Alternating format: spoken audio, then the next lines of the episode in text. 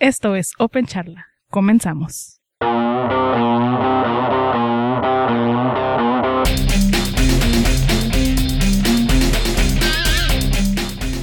Bienvenidos a Open Charla, el podcast del grupo de usuarios de Linux de Tijuana, donde hablamos todo lo que tenga que ver con tecnologías de software libre.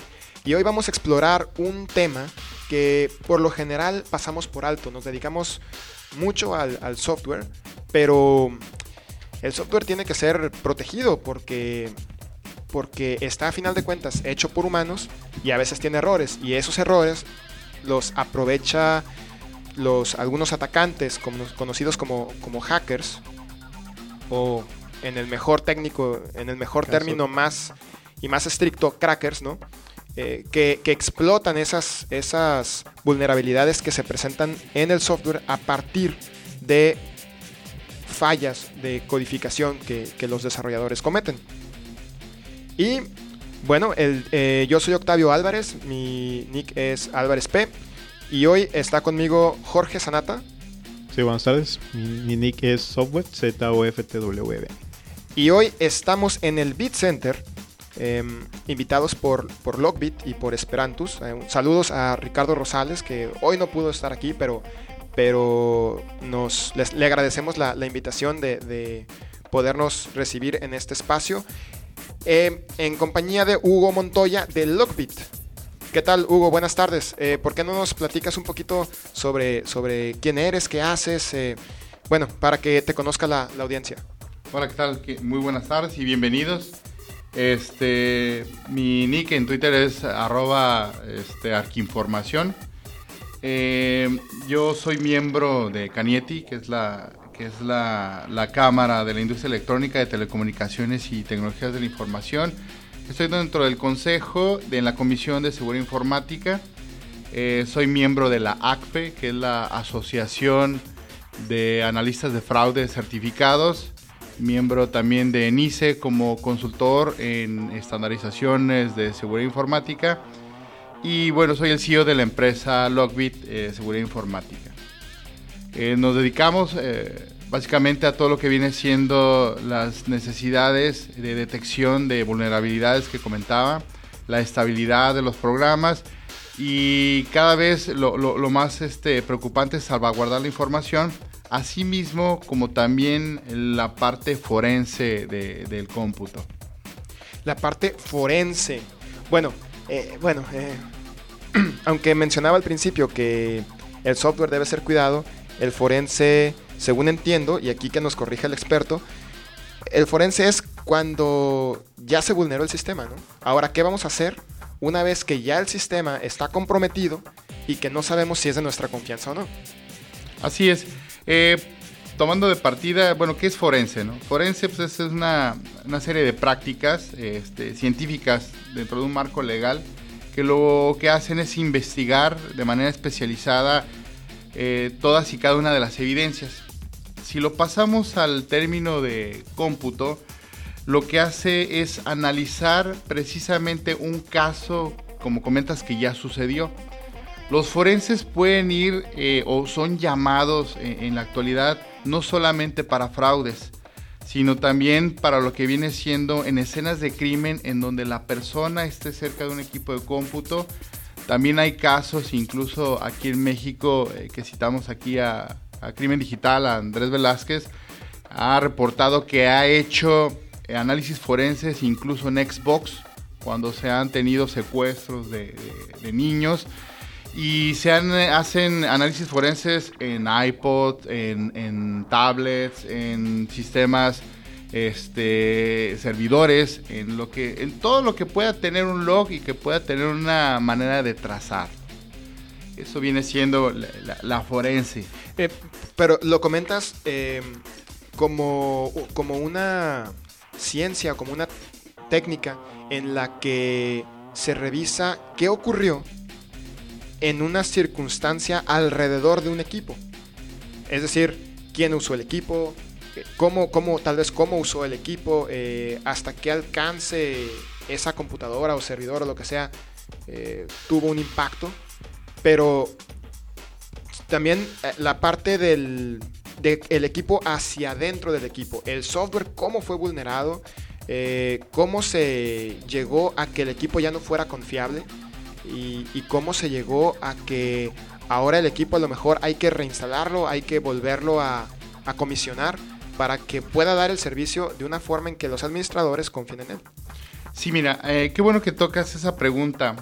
Aquí eh, hay unos escenarios eh, que a veces comparten actividades con el consultor de informática.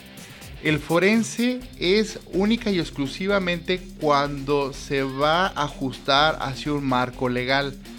Por ejemplo, un forense de una empresa que cree que alguna integrante de su staff hizo una venta de una propiedad intelectual, de, alguna propiedad industrial, también cuando hay una escena de crimen, como les comentaba, también cuando fue usado un equipo de una manera maliciosa para boicotear una empresa, por ejemplo, cuando se hacen las pesquisas del FBI que agarra a, las personas de Anonymous, lo que hacen es incautan el, equipo y hacen un procedimiento forense.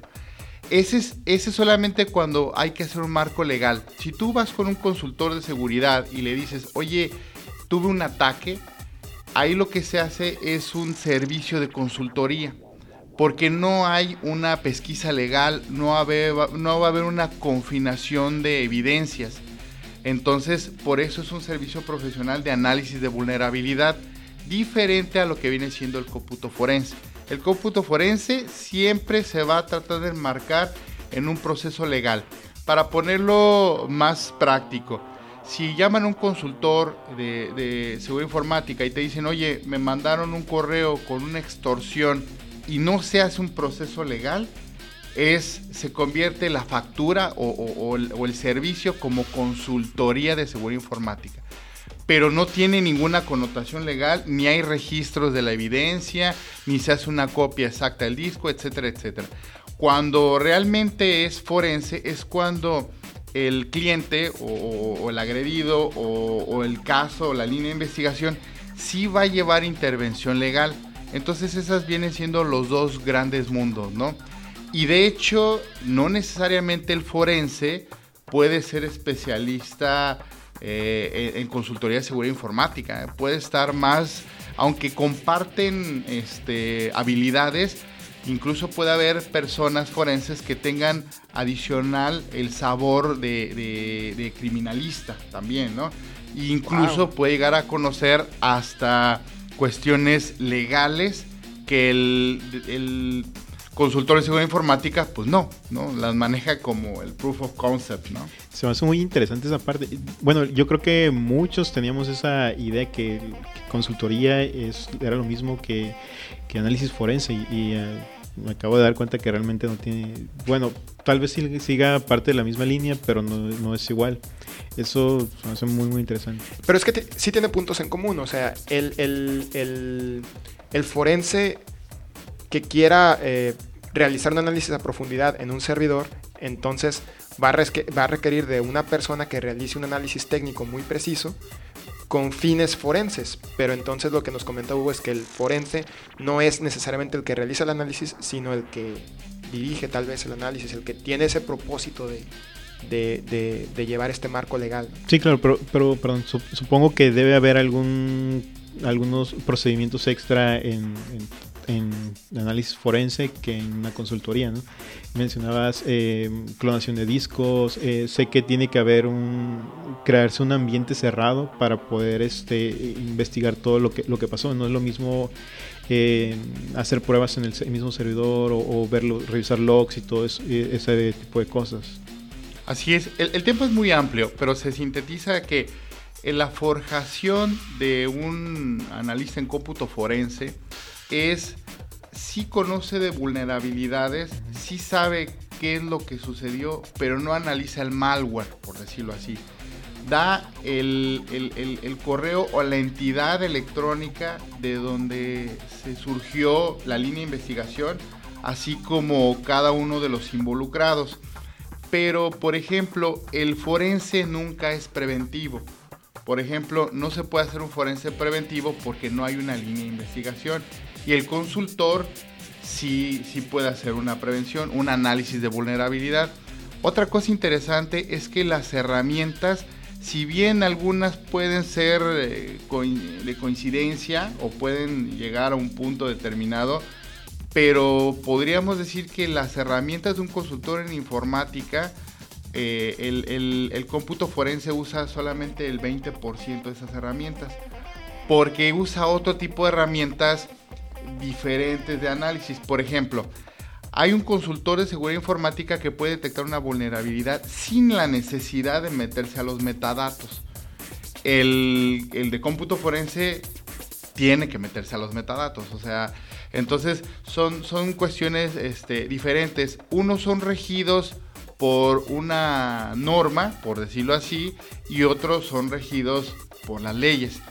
Si bien esto quiere decir que hay distribuciones, por ejemplo, de, open source como Backtrack, Backtrack tiene todas las herramientas necesarias para poder hacer este el análisis eh, de consultoría informática, pero tiene también su parte forense, pero de una manera muy limitada. En cambio, hay distros este, que basan sobre Ubuntu, GNOME, Pixentus, que tienen única y exclusivamente más herramientas que lo que viene siendo un análisis de vulnerabilidad. En cuanto a distros, por ejemplo, yo recuerdo haber este, leído sobre una distro, de hecho la probé, pero no fue, no era mi, eh, no la entendí mucho realmente, no sé si, si sea, por ejemplo, Elix, eh, creo que, no, no estoy seguro si todavía sigue vigente.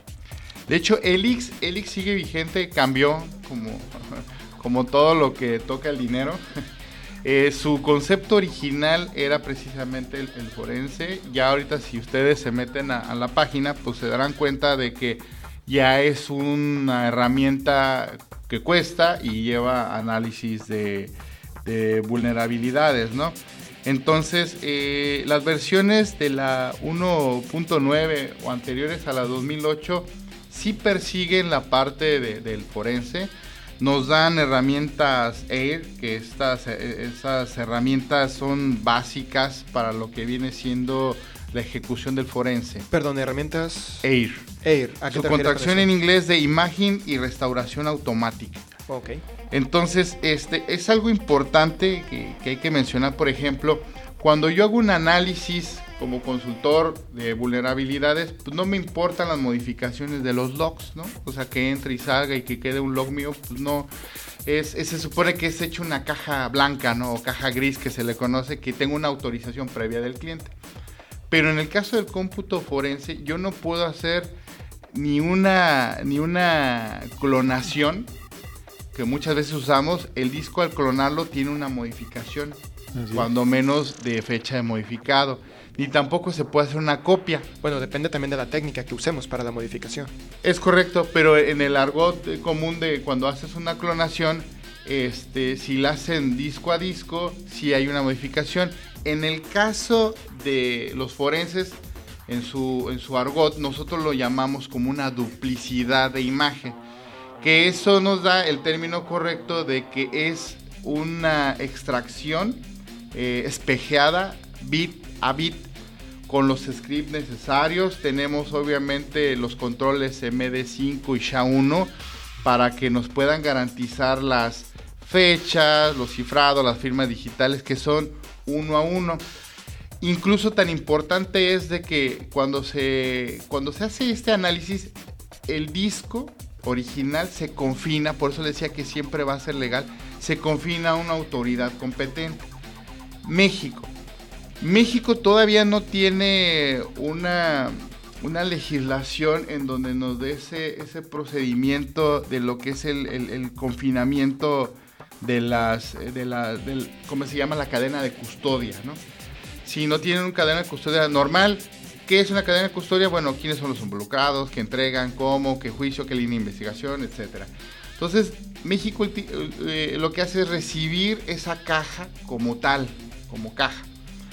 Pero nosotros eh, tenemos basados en la RFC, este, que es la 3227, lo que hacemos es poder crear procedimientos siempre con apego a la ley. pero básicos para poder comprobar esa evidencia. Entonces, en donde llevamos los registros, de hecho hasta se toman fotografías del lugar, cómo, cómo se encuentra la máquina, si está prendida no llegamos a apagarla, sino hacemos todo lo necesario, hasta foto de pantallazo y todo, para poner testigos de cómo fue la, tomada la evidencia. Entonces, al hacer esa duplicidad, nosotros siempre vamos a trabajar con las copias. Estas copias lo que nos van a hacer, pues obviamente nos van a dar la línea de investigación. El RFC 3227 eh, se llama Guías para la, el archivado y colección de evidencia.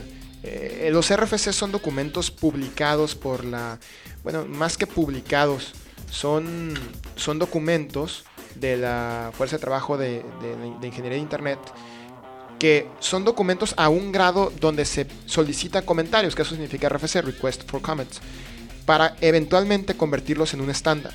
Entonces, TCP eh, está documentado en un, RFC para eventualmente convertirse en un estándar. Eh, los protocolos de red como OSPF, eh, HTTP, todos IMAP, POP3, eh, con diferentes números y cada uno identifica uno. Entonces, el 3227 es específicamente sobre seguridad y es de lo que está hablando Hugo. Así es. Este, si bien no está como comento, legislado. Ahorita, todos y cada uno de los procesos que hemos este, estado viviendo día a día cuando se aplica el forense son lineamientos internacionales, ¿no? Eh, en el caso, por ejemplo, de metodologías en donde la información se trata conforme a normas, más que nada con influencia norteamericana, eh, que nacen de, por ejemplo, de la CIS, la, lo que viene siendo la parte de los ISOs también.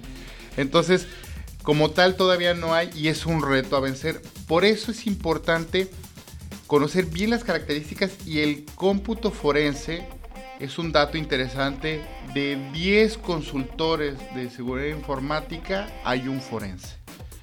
Y porque las credenciales que debe tener, pues ahorita primordialmente es la certificación del software que está utilizando porque con eso se da en la querella en un juicio que eres un profesional y que sabes utilizar el software y aparte lo tienes que simular.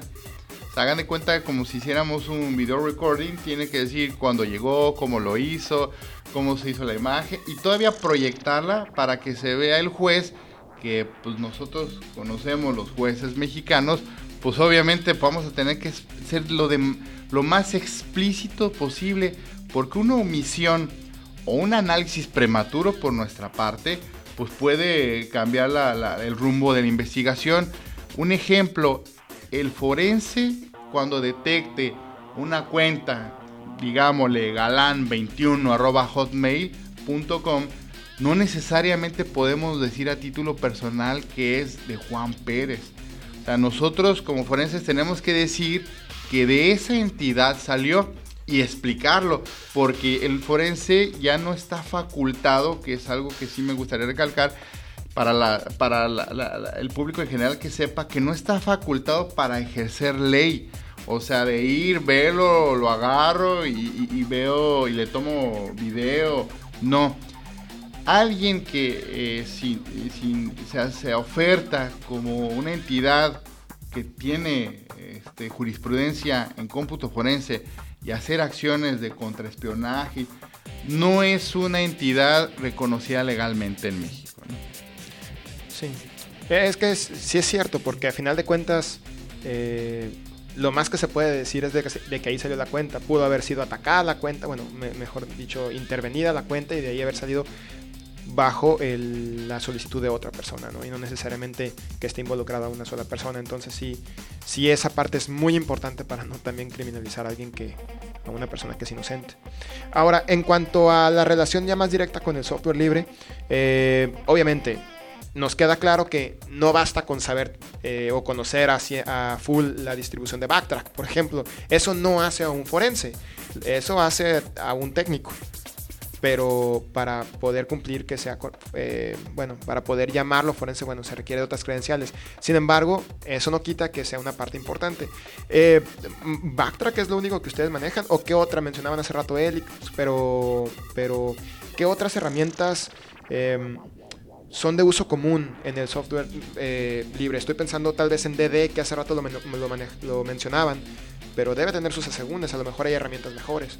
Sí, mira, este, hay unas que son propias, incluso pueden ser eh, en, en, distro Light CD. Eh, dentro de las principales entidades está Logic Cube, está ICS y está Data Device International. Ellos normalmente tienen, tienen varias este, aplicaciones por mencionar. Por ejemplo, hay una que se llama Kane, que es Computer Aided Investigate Environment.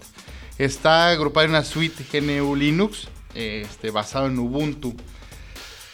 Aquí eh, incluso hay unas distros, eh, se han detectado que hay varias distros que vienen de la parte italiana. ¿Por qué? Porque allá están ahorita muy avanzados en precisamente en esos procedimientos en lo que se refiere a forense de cómputo, ¿no? Eh, porque el gobierno, aquí fue a la inversa, el gobierno invirtió en empresas que asesoraran para la creación de precisamente la detección entre funcionarios públicos y etcétera. Pues obviamente que al hacer cambio de poderes, pues bueno, cómo hacer un análisis de este tipo, ¿no? Por ello llevan un, paso, paso adelante, ¿no? Aquí lo, importante que se tiene que ver de cualquier distro es que cumpla de manera sintetizada lo que viene siendo la RFC.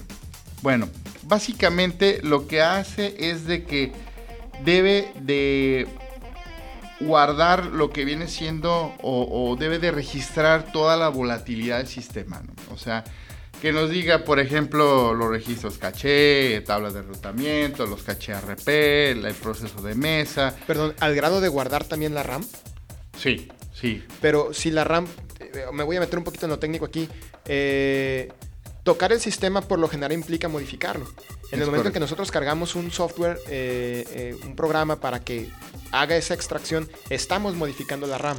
¿Hay un punto de tolerancia entonces? O? Sí, de hecho lo que hace, lo hace en paralelo. No se, no se inyecta código en la máquina, sino hay hardware incluso que hace esa, esa clonación, por decirlo así, por medio de, puertos y en tiempo real, por eso es la importancia del, del tipo de disco que se use.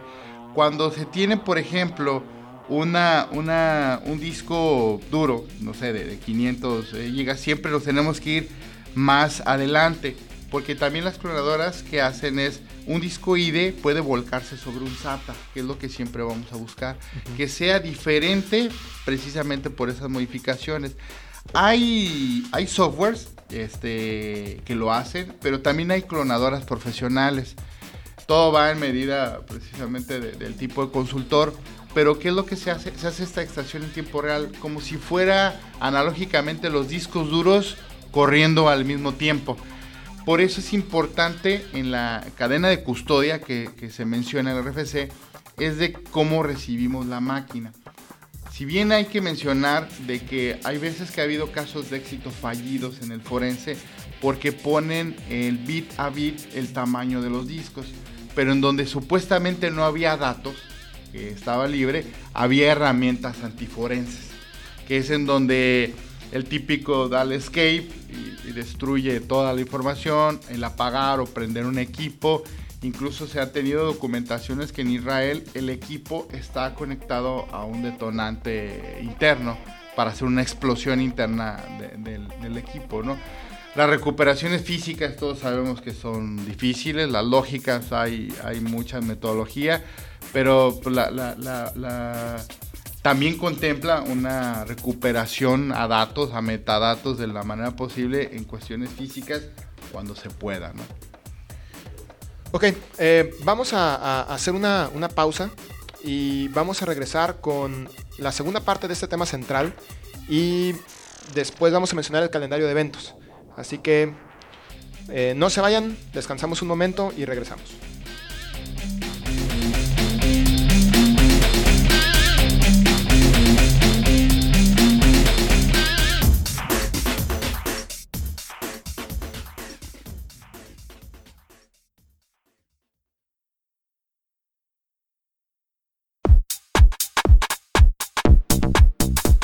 Recibe los nuevos episodios automáticamente.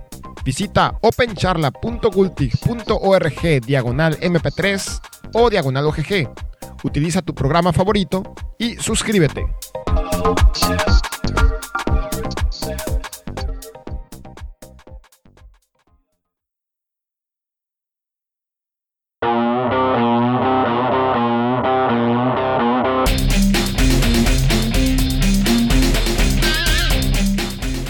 Regresamos con Open Charla. En esta interesante plática con Hugo Montoya de, de Lockbit, estamos en el Bit Center grabando sobre temas de seguridad, pero en particular sobre forense, lo que esto que nos mencionabas, que era el eh, que iba atado necesariamente con un marco legal y bueno, todo eso. Eh, hace un momento nos preguntabas que había, podía haber una alteración del equipo al momento de, de hacer una copia, una duplicidad de un disco o, bueno, ¿no? de, la, de, las diferentes formas de extraer la información y la volatilidad de la máquina.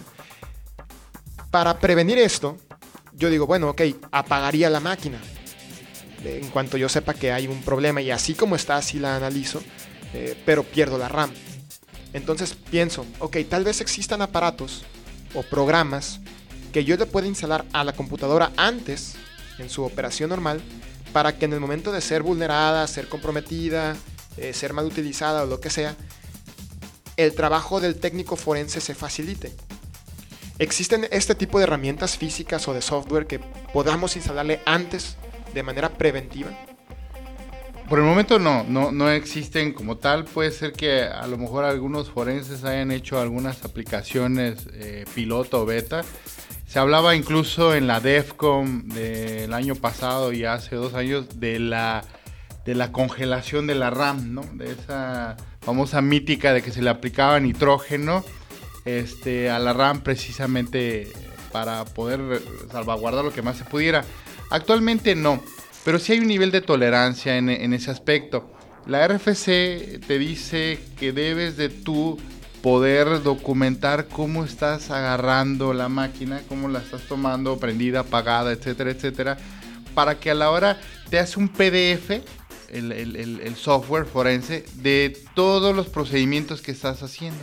Entonces, al analizar la RAM, se le va a dar cuenta hasta qué punto la tomó y de ahí empezó a correr esta modificación. Entonces, este, actualmente no, no, no ha sido, este, una aplicación abierta que, esté embebida dentro del, de, los, de los forensic, pero obviamente pues este, se recurren a algunas otras instancias para poder tratar de, tener el mayor número de evidencias posibles. Yo me imagino, eh, bueno, creo que ahí hay una posibilidad de negocio. Yo imagino una tarjeta, ¿no? no sé, dentro del server que físicamente yo le aplaste un botón y que el contenido de la RAM me lo vuelque a, un disco que, que, sea totalmente independiente del sistema operativo, ¿no? No sé, estoy inventando. Eh, pero esto me lleva a otro punto.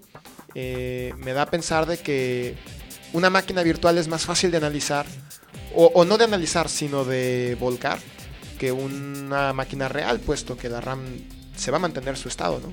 Claro, sí. De hecho, este, algo, qué bueno que comentas eso, algo interesante. Normalmente todas las aplicaciones y, todas las certificaciones y los cursos se van sobre máquinas virtuales.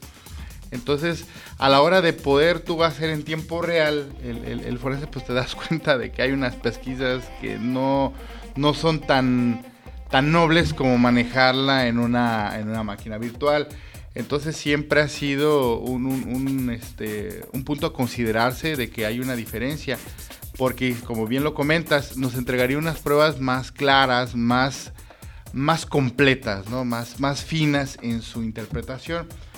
Pero este, precisamente es una serie de disciplinas que, que, que buscamos de partes donde están incompletas. Por ejemplo, hay, hay herramientas como Encase y FTK que te buscan este, lo que es eh, archivos perdidos, incompletos, que pues bueno, de una u otra manera se busca pues, lanzar la navaja suiza, como se le dice, pues para llegar a, a completar el mayor número de, de evidencias.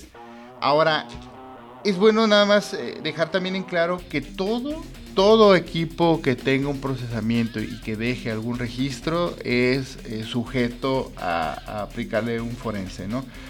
Eh, con esto quiero decir que, por ejemplo, en la empresa en donde mencionábamos, imagínense un robo industrial, pues se le, se le retoma el celular porque se lo provee la empresa o porque se tiene en ese momento, se le retoma como evidencia el equipo de cómputo, la tablet, este, incluso si ya hay una orden ya judicial con una línea de investigación muy clara, incluso se va a la casa y se catea el equipo electrónico.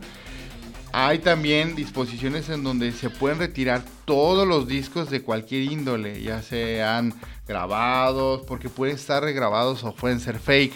Se quitan USB, este, se hace un análisis de MAC address, o sea, hay otras cosas que complementan y en donde la RAM, si bien sí nos, sí nos puede pegar un poquito ahí, pero no es eh, ahora sí que el, el core de, la pérdida total de la, de la investigación. ¿no? Ok. Em, de las herramientas que nos mencionabas, el Helix, eh, ICS, Kane, Data Device International, bueno, esa es una compañía, ¿no? Quiero entender. Eh, Logic Cube, eh, Encase, FTK, de, bueno, hace un momento en el corte platicamos de DCF, LDD. ¿Cuáles de estas son libres? que ahorita cualquiera de las personas que nos escucha podría tomar, descargar y comenzar a familiarizarse con la herramienta, con la terminología y, tener un, concepto mm, al menos introductorio sobre el tema. Mira, yo pienso que para iniciar y conocer la mejor, más amigable, porque es toda una suite, sería Backtrack. Porque si bien trae un forense respetable, no es como decimos en la de seguridad duro y pesado, pero es bastante respetable.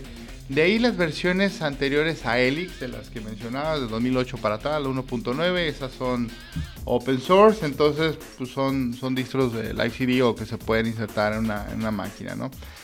Aquí, a diferencia de un consultor de seguridad, de seguridad informática, el proof of concept es diferente. ¿Por qué? Porque aquí nosotros podemos crear máquinas virtuales en donde podemos hacer una serie de ataques y hacer su análisis pero en el forense sí hay que poner un poquito más de imaginación, crear eventos como de, bueno, una línea de investigación, quiero saber qué hacer, entonces te tienes que volver tu criminal y atacante, por eso normalmente para el estudio se conviene hacerlo en un grupo, para que precisamente haya esa causa y efecto, ¿no? Porque pues tú mismo te pones que un robo de información y quieres sacar los logs y todo ese rollo, pues va a un momento en que te desesperas y dices, ah, me autoencontré, ¿no? Entonces, este, aquí sí, sí se aconseja tener esa, esa dinámica de laboratorio, este, que alguien ataque y, alguien haga la resolución, ¿no? Para ver, este, pues todos estos efectos. Es decir, perdón, que un consultor de seguridad, no, no necesariamente un forense, pero un consultor de seguridad, parte de su trabajo podría ser simular ataques. Sí, sí, de hecho gran parte, se, se, define en tres grandes grupos. Se analiza cuáles son las fallas, las debilidades del programa conocidas como vulnerabilidades. También la vulnerabilidad es eh, la capa 8, ¿no? el, usuario y la, ingeniería social, ¿no? de que te mandan un correo y no abrir y por qué no lo voy a abrir si me llegó, ¿no? Entonces lo tengo que abrir. Este, después de eso se hace una, un análisis de cómo se encuentra el sistema en cuestión de estabilidad también, porque hay veces que hay clientes que te llaman y te dicen fui atacado y fue mal configurado el, el, el, ADSL, ¿no? Entonces, pues no tienen conexión y ya se sienten atacados y más. Y si nosotros le quitáramos un enlace dedicado al cónsul de Estados Unidos, pues ya te quisiera ver cómo, cómo lo tomaría, ¿no? Y la tercera parte es a, a las buenas prácticas, este, analizarlas de cada uno de los usuarios. Porque hay veces que también la pérdida de archivos es un mal uso del programa. Entonces nos ha pasado que nos llaman para ver, oye, quiero un forense en contra de este que me perdió el archivo de contabilidad y bueno, y resulta que saben temporales, ¿no? Entonces ya nada más se le, cobra la recolección de la recuperación de datos de manera lógica y listo, ¿no? Ok. Ok, perdón. Yo tengo una pregunta que yo creo que te han hecho muchas veces, la pregunta básica. Eh, yo quiero empezar con eso. ¿qué es lo, yo sé que, que mencionaste que un consultor no es lo mismo que un forense. Si yo quisiera llegar a la parte de forense, ¿por dónde tengo que empezar? ¿Qué programas eh, recomiendas? Yo creo que mucha gente va a tener esa, esa duda y, igual yo sé que, que, es muy básica y muy repetitiva porque mm, me imagino que en cada, lugar te preguntan lo mismo. Pero así ya grandes, grandes rasgos, eh, ¿qué recomendarías? Mira, hay, hay, dos respuestas. La que más me gusta es la mía. Porque la respuesta de los certificadores te dicen, bueno, pues tómate un curso en AC Council o, una certificación o ASP o algo así, ¿no? CISP o un COVID, ¿no? Sí, claro. eh, mi respuesta es de que para ser un profesional, como bien lo comentas, tienes que conocer de todo. Para ser un policía tienes que ser criminal. O sea, ¿por qué? Porque alguien, eh, un criminalista que sale de una universidad costosa, que nunca ha sabido incluso lo que es un robo personal, o sea, ni una clonación de tarjeta, pues digo, eh, sin ofender ningún criterio, yo dudo que tenga el alcance diferente a como pasó incluso en la película ya viejona que se llamaba Serpico, ¿no? Que era un cuate policía que era pues homeless o andaba metido en la basura, fue informante, fue coyote, fue... Entonces, pues conoce todo el argot, hasta los, como el idioma y cómo se manejan. Yo recomendaría eh, lo siguiente que en primera se documenten, hay mucha información y que sepan qué es cómputo forense. Leer, googlear, etc. Después que vayan, este, hay literatura muy buena, por ejemplo, está en una comunidad Dragon Heart, hay un libro gratuito que pueden bajar de Carlos eh, Lori, que es eh, que le llama Hackinético y donde te explica que bueno, pues es bueno saber un poquito de programación, es bueno saber también de redes, o sea, conocer cuando menos el, el, el modelo OSI, saber pues terminologías que es un caché, etcétera, etcétera. Fundamentalmente estudiar mucho este, Linux, es, es, una base, porque todos los comandos van a ser ejecutados en Linux, ¿no? De hecho, sí hay distros de cómputo forense en Microsoft, pero ahora sí los que los que consideramos forenses de guante y pipa pues no las usamos, ¿no?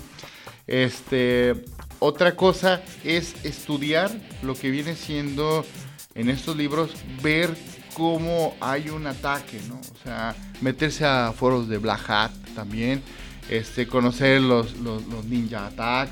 O sea, tenemos que conocer qué es lo que hace un Metaexploit, qué es lo que hace para poder nosotros dictaminar qué fue. Porque si nosotros vemos una modificación de metadatos y no sabemos que hay herramientas que lo pueden hacer, pues obviamente nuestro análisis se verá inconcluso, ¿no? Entonces eh, tenemos que ser expertos en seguridad informática con el plus de lo que viene siendo eh, cómputo forense y darle un pequeño sazón si se puede, hay, hay, muchas universidades que ofrecen diplomados, cursos, que lleven algo de criminología. Porque en la criminología, por ejemplo, se habla de la cadena de custodia, que son cosas que técnicamente no la vamos a ver, de cómo guardar la bolsita, cómo, cómo entra el que detecta las huellas dactilares y cuándo nosotros entrar, porque también nosotros podemos entorpecer una línea de investigación pues nosotros el teclado nos llama, ¿no? Nos dice, sí. ven por mí, ¿no? Entonces, pues cuando digan detectamos al asesino y nos volteen a ver, pues vamos a ser nosotros porque somos los que tocamos la máquina, ¿no? Ok. okay. Eh, de hecho, sí, tocaste los dos, las dos partes, ¿no? La parte de, del técnico y la parte del investigador forense. Es correcto. Eso está interesante. Um, muy bien. Uh, aprovechando que precisamente que estamos aquí con, con, con Hugo, eh, quisiera preguntarle sobre el reciente ataque a LinkedIn. Eh, para los que no, no, saben qué ocurrió, descargaron los archivos de, con las contraseñas de LinkedIn. Así que si tienen cuenta de LinkedIn, hoy es un buen día para cambiar su contraseña. Eh, hasta donde sé, no todas las descargaron. Eh, ¿Conoces tú más detalles? Fueron 60 mil cuentas las que, las que se descargaron, pero esto fue, ha sido una serie de ataques. Empezó hace con Hotmail y con Twitter. Eh, ya van más de 100 mil cuentas las que, las que se tienen. Este, esto es una vulnerabilidad que, que LinkedIn acaba de, de, de, descubrir, ¿no? Eh, se está mandando información por correo a los usuarios que han sido afectados, se está mejorando la, la seguridad y es un bug que todavía no se tiene, no se tiene este, identificado. De lo que se, se hace alusión es que puede ser una existencia a lo mejor de un posible Flame o hasta un Stuxnet. Entonces, este, recordemos que Stuxnet es creado por el gobierno de los Estados Unidos para hacer, ahora sí que, espionaje al más alto nivel.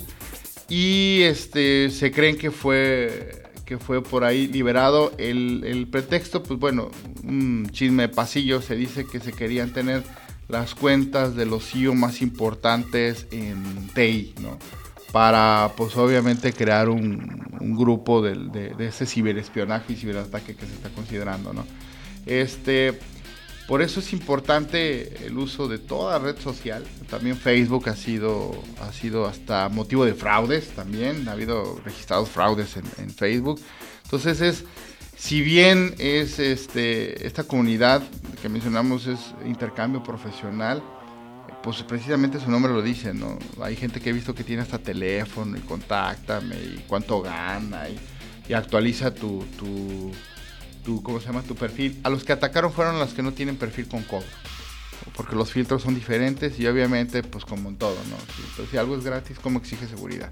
Claro. Entonces, este, básicamente es, es, lo, que, lo que se tiene detectado y ya se están enviando este, códigos de, o, más bien se les están mandando información a los que han sido afectados.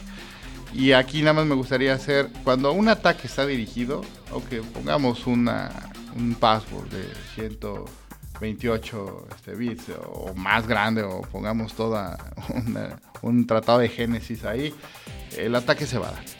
Entonces yo lo único que les aconsejo es en cuestiones de, redes sociales, low profile, high performance, mantenerse un poquito bajo perfil, porque el Facebook y todas las redes sociales, tanto profesionales, todo se vuelve el bote de la basura y sí saben, ¿no? De que el FBI incluso es de los pioneros en eso, que analizan el bote de la basura y automáticamente saben, pues todo de nosotros, ¿no? Sí, y, perdón, y aparte de, un perfil bajo, el uso de las herramientas que, que las mismas redes sociales nos, nos, nos, dan, ¿no? Por ejemplo, el uso de HTTPS, no sé qué tanto nos puede ayudar. ¿Alguna otra técnica o, o, este, o método a seguir? Mira, las buenas prácticas son usar un, navegador eh, estable, confiable, Firefox, no sé, este, ahorita dicen que Google Chrome va a la cabeza. Que por cierto salió la versión 13 de Firefox hace unos días. Em, eh, al final, más al rato, mejor doy detalles. Me emociona. Uh. Ok, este, continúa. Eh, la otra parte es, por ejemplo, tener la buena práctica también de cambiar, si no cada 72, o cuando menos un mes, cada mes, las, los passwords. Luego hay veces que es alterando el orden, porque digo, ya el 1, 2, 3 ya es una broma de mal gusto, ¿no? Sí, sí. Pero este, pero hay otros peores, ¿no? Que mi usuario es este arquinformación y mi password es arquinformación. Bueno, hemos detectado en las que mandaron de, Hotmail que el password decía usuario, password, idem, así como lo con las palabras I, D, E, M. O sea, entonces, este, este, este, este, mira, la seguridad informática es como la seguridad de la casa. ¿Cómo necesitas ser experto, alarmas? No, tener sentido común. Sí, claro, es, es uno de los grandes es exactamente, entonces por ejemplo, pues no, no, yo, bueno, no conozco gente que deje un Rolex eh, fuera de su, de su recámara, ¿no? Así que todo el mundo la vea en un espacio abierto, o no dejas los vehículos con un estéreo y prendido con, con la con, con, las llaves adentro. Y si lo dejas, bueno. Yo conozco gente que sí. Entonces, esos son clientes de, la delincuencia organizada, ¿no? Y recordemos que, bueno, ser delincuente es un negocio también, ¿no? O sea, muchas veces eh, oh, eh, tipificamos al hacker como como alguien malo. Y la verdad el hacker es una persona que, que se llamó así. ¿Por qué digo se llamó así? No dudo que haya hackers todavía, pero que se llamó así porque era probar software y demostrarle al mundo que tenía algunas fallas y que todos podemos aprender de todos. Esa fue la verdadera razón del hacktivismo en la época del culto de la vaca muerta. eh, Mundo Hacker, etcétera, etcétera. Eh, ese, es el principio, foros de intercambio de una vulnerabilidad, de, de ahora sí de, de partners a partners, ¿no? Entre sistemas, oye, cuídate, ahí está, ahí estas este, vulnerabilidades, etcétera, ¿no? Entonces, y el, y el cracker o el delincuente informático, pues obviamente lo que va es por un, un dinero, ¿no? Va por alguna, por alguna posición ventajosa, ¿no? Sí, tiene otro, otro, definitivamente tiene otro objetivo. Así es. Y bueno, eh, lo que sí me gustaría es decirles rápidamente algunos artículos de la ley, porque luego estamos hablando de seguridad informática y no sabemos ni siquiera en México a qué tenemos derecho o no. Cité algunos porque, bueno, son los únicos que hay, yo creo, vigentes. Entonces, está, por ejemplo, el artículo 231 que nada más se aplica en el Código Penal del DF y dice que se ponen penas a, personas o a ejecuciones que por tener beneficio eh, para sí o un tercero que accese o introduzca los sistemas de programas de informática del sistema financiero o donde se realicen operaciones y transacciones de movimiento. Este lo protege también el Código Penal Federal de los artículos 211 bis 1 al 211 bis 7.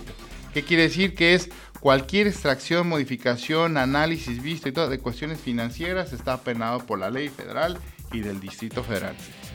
El acceso no autorizado a los sistemas, no solamente el esnifeo, sino la destrucción, servicios, cambios, programas, datos, está en el Código Penal Federal en los artículos del 11, 211 bis 1 al 7, ¿no?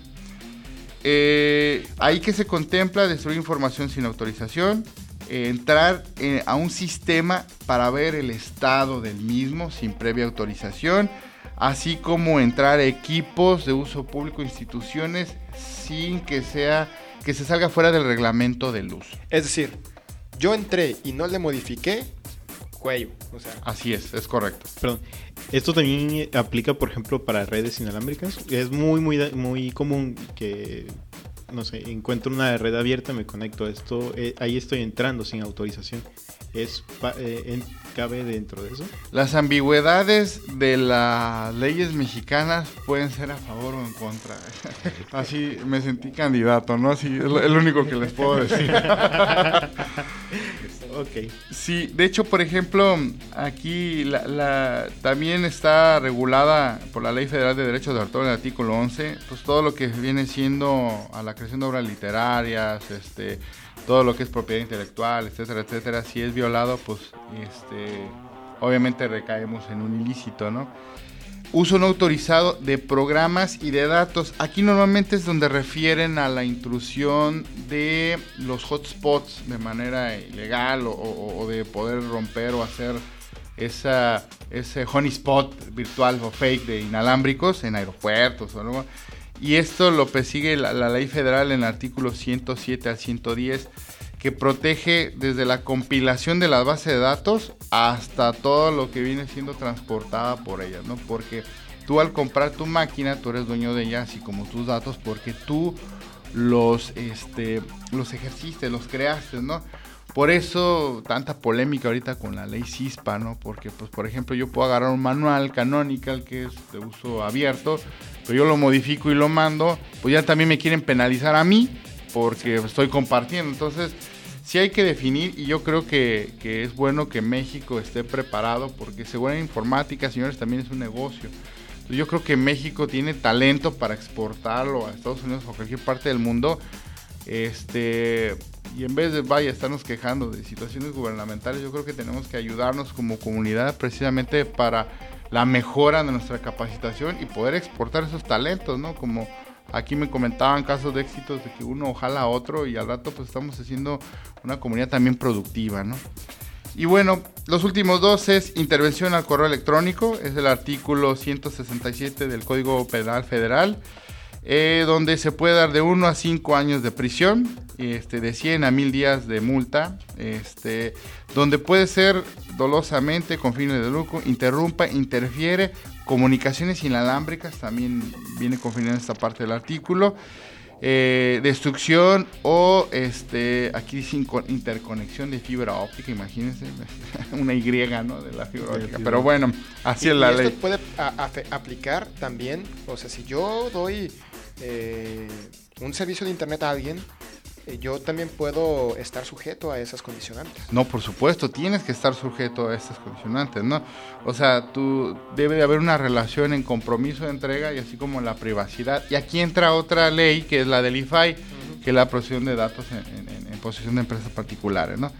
Y la otra, eh, para muchos que han de preguntarse o que tienen esta, ustedes han escuchado el término snifear, ¿no? Claro. Bueno, el sniffer es una conducta mala, señores.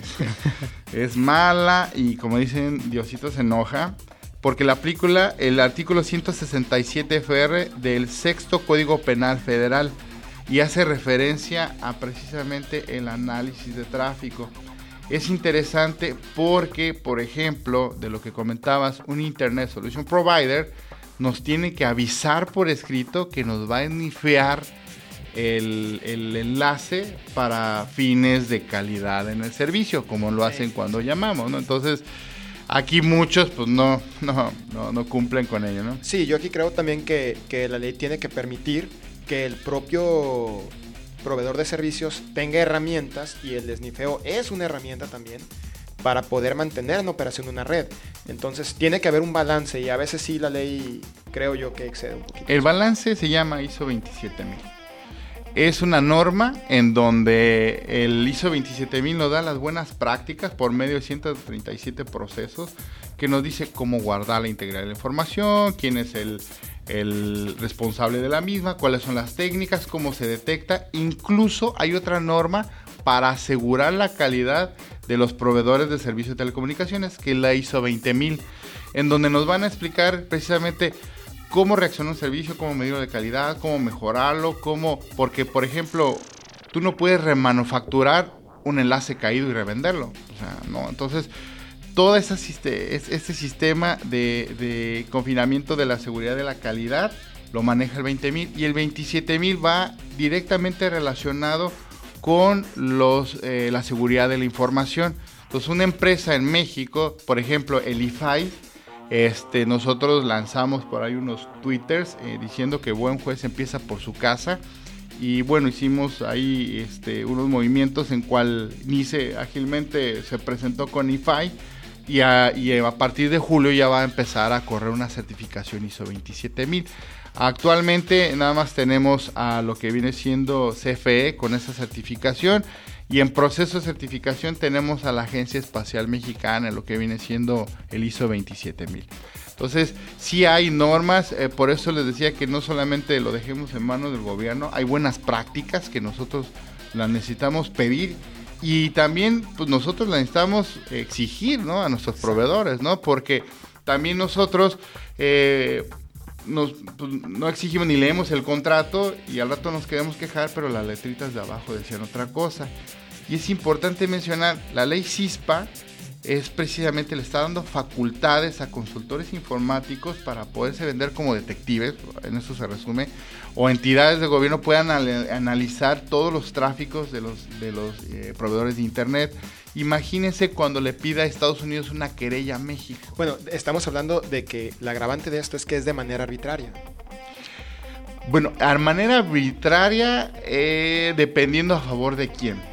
Eh, es bueno el, comentarlo. Se dice que es una manera arbitraria porque el FBI puede analizar lo que viene siendo los servidores de cualquier lugar, ellos teniendo una justificación como una amenaza. En el caso, por ejemplo, de, te puedo decir, sin temor a equivocarme, que más del 60% de los servidores hosteados, eh, simplemente aquí en Tijuana, están en Estados Unidos. Entonces, nos van a poder checar la información sin ningún problema. Pero, ¿qué pasa con México? ¿Quién los va a detener? Si no tenemos un departamento ni una secretaría de, tecnologías de la información, entonces, pues van a entrar como Pedro por su casa, ¿no? Entonces, por eso es importante impulsar a que cuando menos los gobiernos y, en la medida de lo posible las empresas cuenten con ISO 27000, precisamente para nosotros tener en un marco legal una detección de una intrusión. Por ejemplo, yo mando un enlace, se puede mandar algún script, se puede mandar un troyano, por decirlo, benéfico, en donde mandemos un correo, vemos quién lo recibió, quién lo abrió y quién lo intervino. Entonces con eso, al estar normado, decimos, oye, espérame, Estados Unidos, detente, ¿no? Tu CISPA habla en donde haya CISPA, pero México no. Es algo parte también de lo porque nace la Comisión de Seguridad Informática para empujar y, hacer, y asesorar a, los legisladores de que abran los ojos, ¿no? No de que hagamos un IDEM de, em, de, un, de un país vecino, como sucedió en el caso de Sopa, ¿no? Que aquí hubo un diputado del PAN que dijo, pues hagámosla, ¿no? entonces, este, eh, no creo que sea correcto porque nosotros tenemos nuestra propia idiosincrasia y nuestra propia libertad, diferente a la de allá. Gracias a Dios todavía no tenemos los criminales que hay allá, pero pues si nosotros provocamos ese paraíso este, delictivo informático, pues obviamente también nosotros tenemos un punto de quiebre, ¿no? Bueno, pues eh, aunque la plática está sumamente interesante, tenemos que terminar el podcast. Solamente me, eh, yo quisiera terminar con una, con una llamada de atención para todo el mundo, eh, desde usuarios hasta desarrolladores, un poquito más en el nivel técnico. bueno, también en el aspecto legal, de que no dejemos a la deriva, simplemente a, a, ver si, a ver si no me atacan, ¿no? A LinkedIn le pasó, le ha pasado a Twitter, le ha pasado a Facebook, le ha pasado a Sony, le ha pasado a todo el mundo. Sus contraseñas tienen que estar cifradas, sus contraseñas tienen que tener una sal. Em, deben tener un buen firewall perimetral, deben tener un buen, un buen firewall por, por, host, deben tener todas esas, eh, deben tener un buen logging, una buena técnica de bitácora en cada uno de sus servidores. Eh, sus programas necesitan también estar preparados para facilitar este trabajo. Eh, y bueno, en la parte legal, bueno, ya Hugo ya lo dijo todo, ¿no? Necesitamos estar al pendiente de las implicaciones legales, los contratos, las leyes. Esta parte es prácticamente virgen para, para, para México. Entonces tenemos, nosotros tenemos la, la, la capacidad o vamos, si no lo hacemos nosotros, ¿quién lo va a hacer? ¿no? Necesitamos eh, guiar hacia que, a que nosotros mismos estemos protegidos por medio de un marco jurídico para que otras entidades no abusen de nuestra información personal, de los servicios que nos ofrecen, etcétera, etcétera, etcétera. Entonces, eh, con esto, nada más quiero eh, recordarles el calendario de eventos. aquí en el Beat Center, precisamente, el Google I.O. Extended se va a realizar del 27 al 29 de junio. Pueden buscar más información en el grupo de desarrollo de Google de aquí de la ciudad y del 27 al 31 de agosto en el Sheraton Hotel de San Diego. Bueno, hay diferentes eventos, no todos son del 27 al 31, pero está la cumbre en 2012, la conferencia G-Streamer, la cumbre anual del kernel de Linux, la conferencia C, el Linux con North America, eh, la conferencia de los plomeros de Linux, dice Plumbers, ¿no? Eh, eh, y unas de seguridad precisamente, una cumbre de seguridad en Linux. así que quiero agradecer la presencia de, primero que nada, de Hugo Montoya, de aquí de, de Lockbit. ¿Cuál es tu, tu, nick de Twitter si te queremos contactar? ¿Cómo te contactamos? Es este arroba arquiinformación. Eh, tengo lo que viene siendo una página que es este y mi página es www.lockbit.com.mx. El Lockbit siempre va con un guion medio este, que divide la palabra entre lock y bit. Lock, guion medio bit, siempre. Ok, de acuerdo. También a Jorge Sanata. Eh, ¿Cuál es tu, tu, nick, tu cuenta de Twitter? ¿Dónde te encontramos? En Twitter es ZOFTWEB, Softweb. Igual este, mi perfil es público ahí. Ok, perfecto. Em, quiero recordarles que entre más comparten este podcast, más impacto vamos a tener. Así que ahí está el botón de share en Facebook, ahí está el, retweet em, y las diferentes redes sociales para que, para que podcasts tan interesantes como el del día de hoy la información eh, eh, esta llegue a, más personas, ¿no? Entonces, eh, con esto ahora sí terminamos. Mi nombre es Octavio Álvarez, mi cuenta de Twitter es álvarezp2000. Este fue el episodio 6 de la temporada 2 de Open Charla. Hasta luego.